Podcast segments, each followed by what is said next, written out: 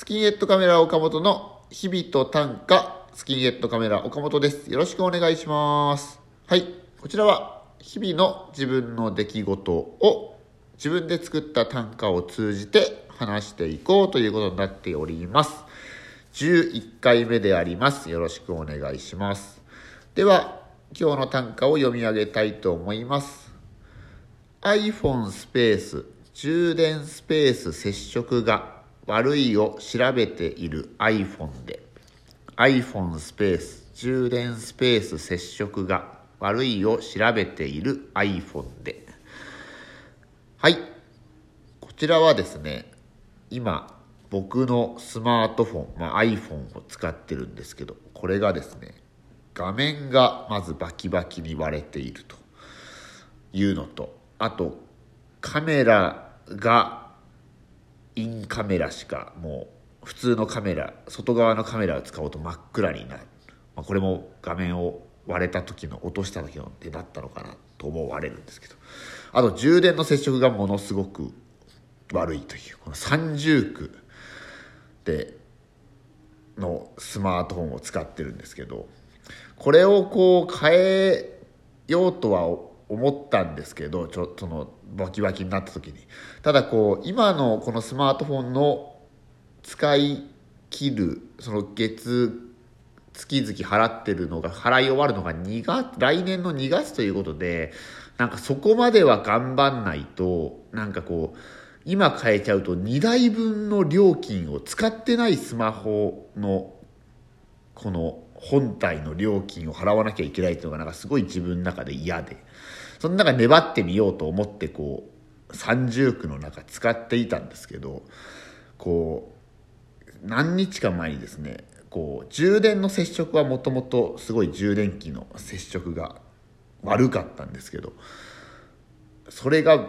急にとてつもなく悪くなってですねこうグッと入れてうまいか具合に自分のうまい具合にやったら充電できてたんですけどそれもなんかできなくなってこう全然こう充電がされないみたいな状況に陥ったんですよ。でこれはやばいぞと思ってでもこうもう充電器の問題じゃなくても本体の問題だったのは分かってるのでこう何とかしてしなきゃいけないと思いながらこういろんな角度を試してみたりするんですけどそんでこう裏側スマホの画面の方を表にすると全然ダメだけど裏側にするとこうなんか充電する刺さる時があるみたいなことが分かってそんで裏側にしてこう机の上に置いてでも裏側にしてるから机の上に置いたら机の下からこう見ないと。机の下に潜り込むようにして充電をしてることを確認するみたいなことをしてたんですけどこれが布団とかに入って布団の中に入ってこうそこで充電寝る時とか充電しようとすると今度その下から画面を下にしてるんで充電されてるかどうか分かんないから下から見る術がないからそれをひっくり返したらもう充電し刺さんないからこう下にしといてんでちょっと経ってこう見たら実はもう全然充電できてないみたいなこやばいこうこんな状態でちょっと使えスマホっていうのは今もうこう生活の中でもう何このラジオトークももちろんスマホで撮ってるしもう何をするにしても重要なもんだからこれはちょっと生活できないんじゃないかと思ってちょっともう俺もう明日明後日変えなきゃいけないなと思ってた時にこう最後にまあ人間こう今の現代人の差がじゃないですけどこう iPhone スペース充電スペースみたいな接触悪いみたいなので調べたら1個動画が出てきてこう綿棒差し込み口を綿棒でほこりが溜まってる可能性があるから綿棒で取ってそれでフッてやってそしたらものすごい接触が良くなる場合がありますよって言っていやそんなほこり取ってフッてやるって昔のファミコンソフトじゃないんだから僕らの時代ファミコンソフト振ってやってねやるっていうのありましたけどもう今はもうこうそこからもう20年30年という時を経てもうどんどんどんどんこうもう機械っていうのはもう成功になってたわけだからそんな埃が溜まってたることでなんとかなるようなもんなのかと思いながらも結局どうせ変えるから変えようと思ってるからその時は。そのふその綿棒でシュシュシュってやってふってやってつけたらもうどの角度にしても充電できるってどの角度にしてもあの緑の電源のマークが出るっていう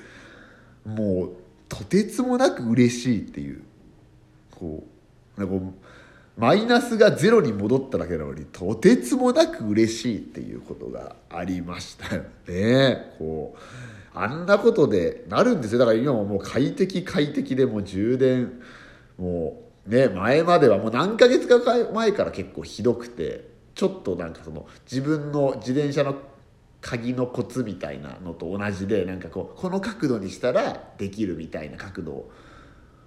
探し始めたのがもう結構何ヶ月も前だからそんなこともしなくても今はもう差し込むだけでもう悠々といけるっていう状態になっているんで、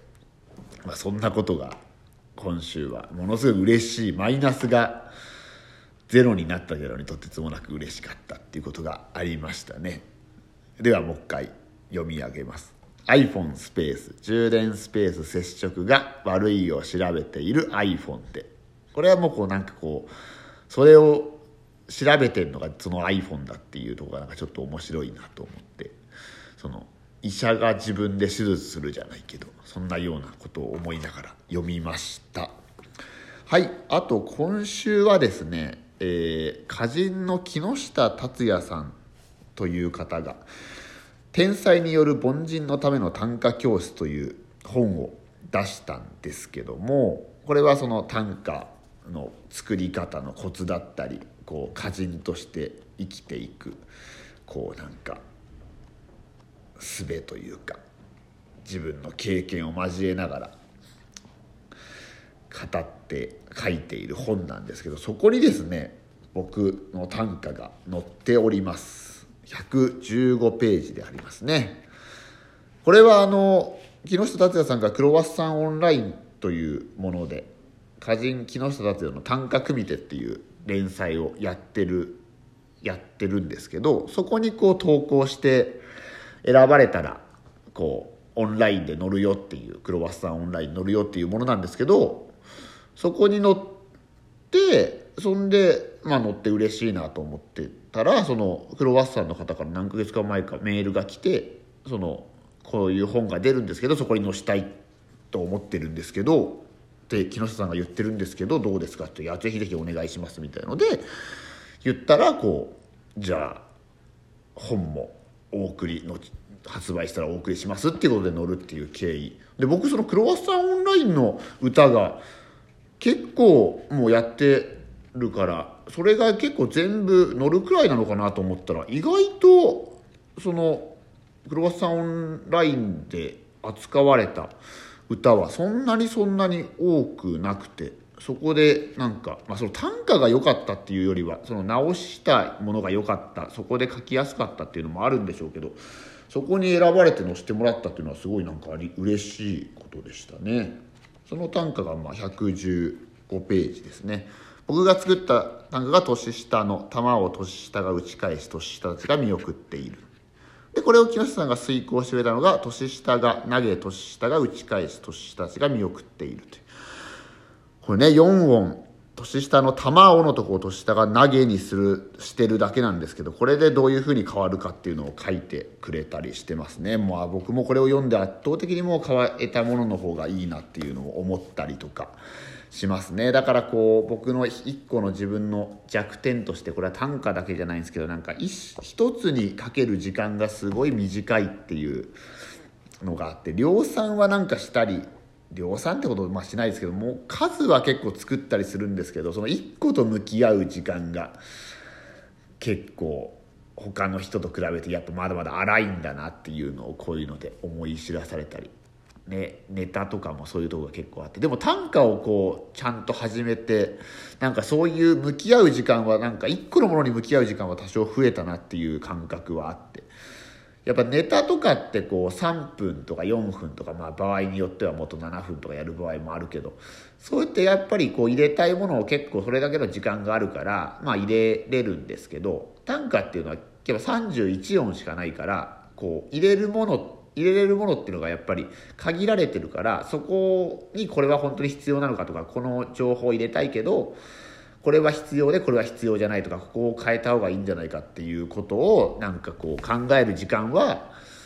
短歌をやることによってネタとかにも増えているのかなっていう気はしますね。なんかこ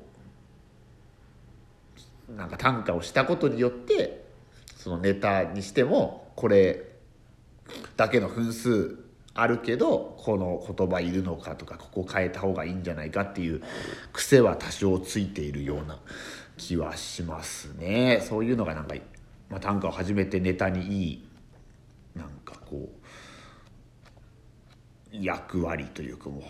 役割ネタにいいこう影響を及ぼしてんじゃないかなとか思ったりしております。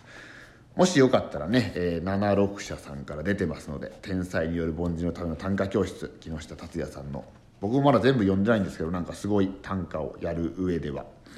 なんか基本から